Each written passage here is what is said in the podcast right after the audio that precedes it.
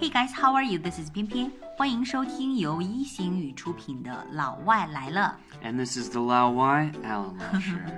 艾兰老师，哎，艾兰，你知道吗？最近有一个游戏特别特别的 hit，嗯，非常非常爆款的一个游戏，叫做 Travel Frog 这是我第一次听。 啊，真的吗 Yeah 嗯，啊，这个游戏的名字呢叫做 Travel Frog。 Travel Frog 哎，首先这个名字是不是有点错误呀？应该是 Traveling Frog。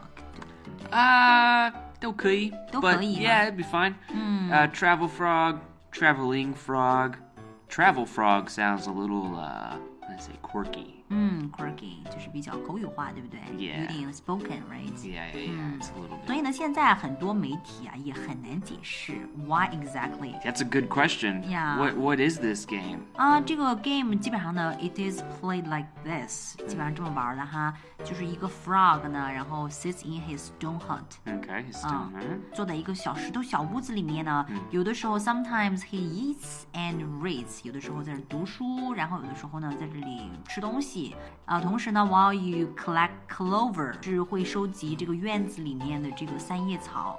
这个三叶草呢，一般是长在这个 front yard 里面，长在这个前院里面，to buy food。嗯嗯，去买食物呀，然后还有一些 tools，嗯然后买了这些东西之后呢，这个 frog 就会 takes them on a journey，、 Okay, 然后就去 and 旅行啦。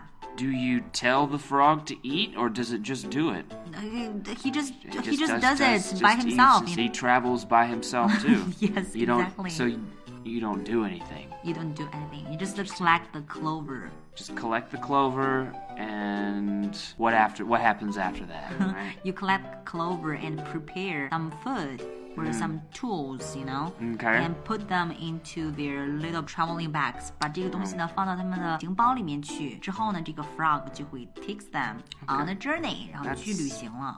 That's cute, I guess. So after you've packed the tools or whatever Mm. in this frog's little bag, and it goes, Mm-hmm. Yeah. you know, do, do you know where it goes or what happens? 它如果走了的话，我们就不太清楚 how long it will be gone。然后 sometimes it travels for hours or even days。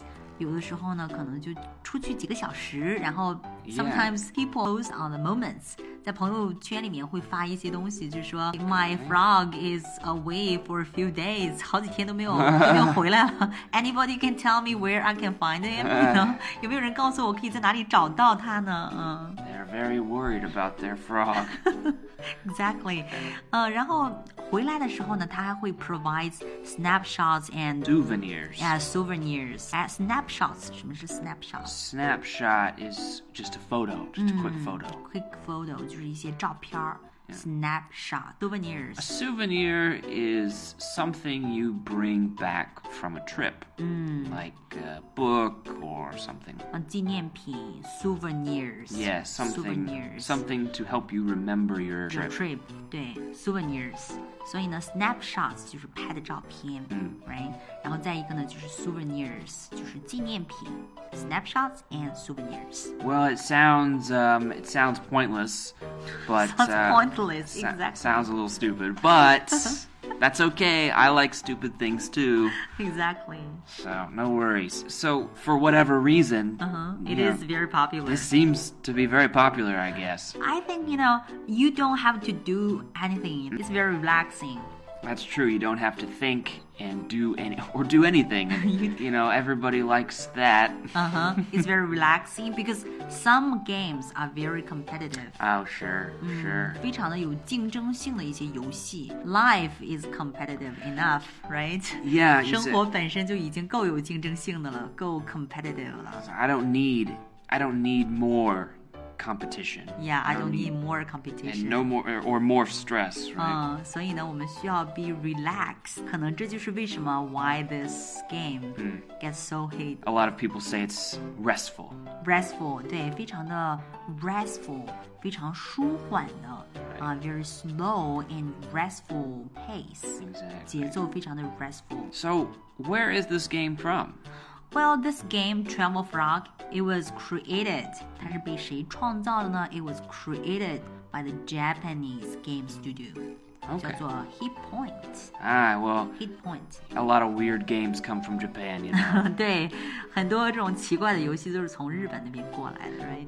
so, you know, I remember, uh, you know, last time we recorded that we talked about pop- Popular words. Mm-hmm. Yeah, some popular words. 热词的时候，我们 Right, and one of those words in English is called the Buddha style. 嗯，Buddha style，我们讲过佛系这个概念，对 Yeah, 吧嗯 the Forshi. Mm. And it seems like this game Mm-hmm. is a little bit Forshi, you know, a little bit Buddha style. 对，所以呢，这个游戏听起来的确是有点 Buddha style，right gameplay，嗯，Buddha style gameplay 听起来有点佛系的这种这种游戏的方式，对吗 Yeah, and uh, maybe that's very appealing to the Mm. younger people. ？Yes, it is very appealing. It's um tapped the trend.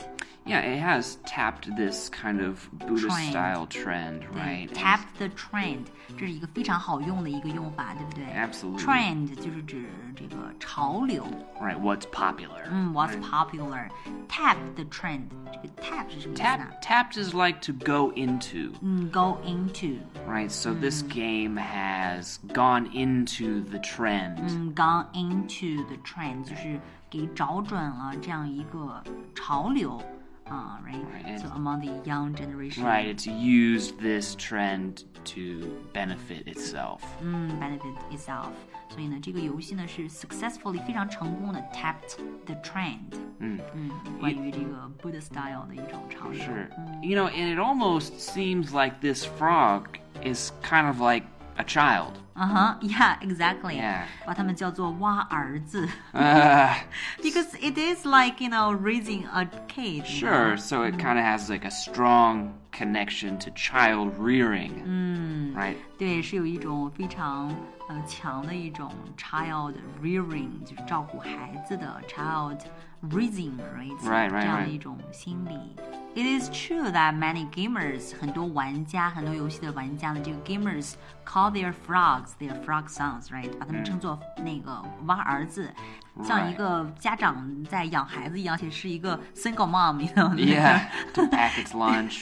对，然后就是像一个单亲在养一个孩子一样，呃，但是呢，but recently 啊、t h e r e is a report. So the creator of this game, he said that this is not a frog son，、这不是一个蛙儿子，这是一个什么呢？Frog husband，是一个蛙老公。Oh, Gosh, you know, I've always thought Japan was very weird. And, you know, now they're bringing the weird stuff into China. 对，日本就是的确是有一些特别奇怪的一些东西，right？ Yeah, because if I play the game, it's not my frog husband. you know, I don't think about that. It's your frog wife, you know. It's just a frog. It's a frog. You know, and if my frog wife, if my wife, my real wife, ever left for like three or four days and didn't tell me where she was going, she'd be a pretty bad wife, Yeah. you know. 爱上一个不回家的人，是吧 Yeah, but you know, this is kind of a, a trend in Japan is strange ideas of romance. You know. 在日本的一种非常奇怪的一种 trend，就是一种潮流，关于 romance。嗯 Yeah, for example, you know, there was a guy who got married to his pillow. You know? 有一个人就跟他的 pillow，就有一个日本人跟他跟他的枕头结婚了。Seriously? Seriously? Wow, And so I very don't special taste, you Is- know，品味很独特，是不是？ I, I think, you know, in America if you did that, you would be in a hospital. Like a mental hospital. Really？ You know 如果在美国这样做的话，就会有好心人把你送到医院去的。 yeah, yeah, like what's your problem? Anyway, Yeah. uh, what can you do? uh, it's, it's a Maban, right? Yeah, you know, this game uh, reminds me of some kind of uh, popular philosophy I've, I've heard a lot about. You know, for example, right? Either your body or soul must be on the way. 哦 Wow，这个你也知道啊，就是身体或灵魂，其中有一个必须要在路上，要在旅行。 Yeah. Either your body or soul must be on the way. I don't understand it, but I do. I know it's popular. 对 呀，我明呃白是什么意思，但是知道它很流行。这个蛙儿子就是这个样子的。The frog is just like the this. frog is either your body or soul, I guess. Yeah. Uh, another one I, I've heard a lot is um, you know, falling in love with someone who never comes home 爱上一个不回家的人 will end up with endless waiting. ，will end up with endless aid- waiting。然后到最后的结局呢，就是无止境的等。Actually, this is a line from a song. Oh, really? Yeah, a line from the lyrics. Okay. Yeah. So if you are in love with someone who never comes home, uh, that means you will end up with endless waiting. Uh, yep, that's very true. it seems it seems more like common sense and not really philosophy. Yeah, it's a, it's like common sense. 基本上来讲，这是属于常识，不是一个 philosophy，没什么哲学思想啊。Common sense, very But good. anyway, 嗯哼。 and there's actually one more that it reminds me of, and it's this: silence is the best way to say I love you. Yeah, you cannot talk to this frog. Yeah, you can't talk to it, so you have to say I love you with no words.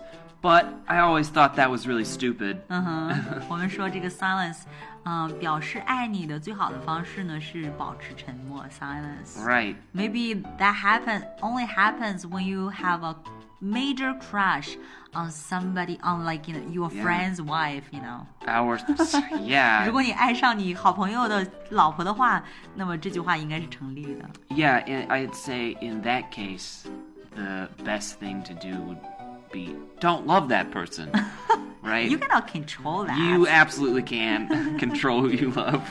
You think so? I think so. All right. But for, you know, between family, the best way to say I love you is to say I love you. Right? That's right. You just say it. right? Mm, Just say it. Mm. Just say it, whatever. Who cares? Tell your frog I love you. Yeah, it's a. It's not a real frog, um, but if it makes you feel better, you can say I love you. yeah. All right. So this is about the travel frog.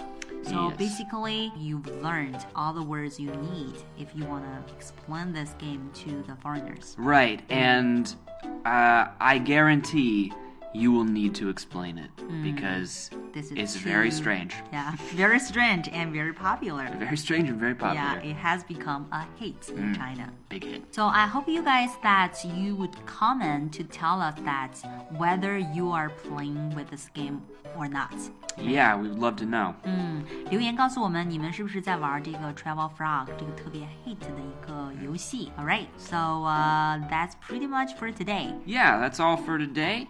Uh, hope you enjoyed that, and uh, we look forward to next time. Yes, this is Pian Pian. And this is Alan. See ya. Take care.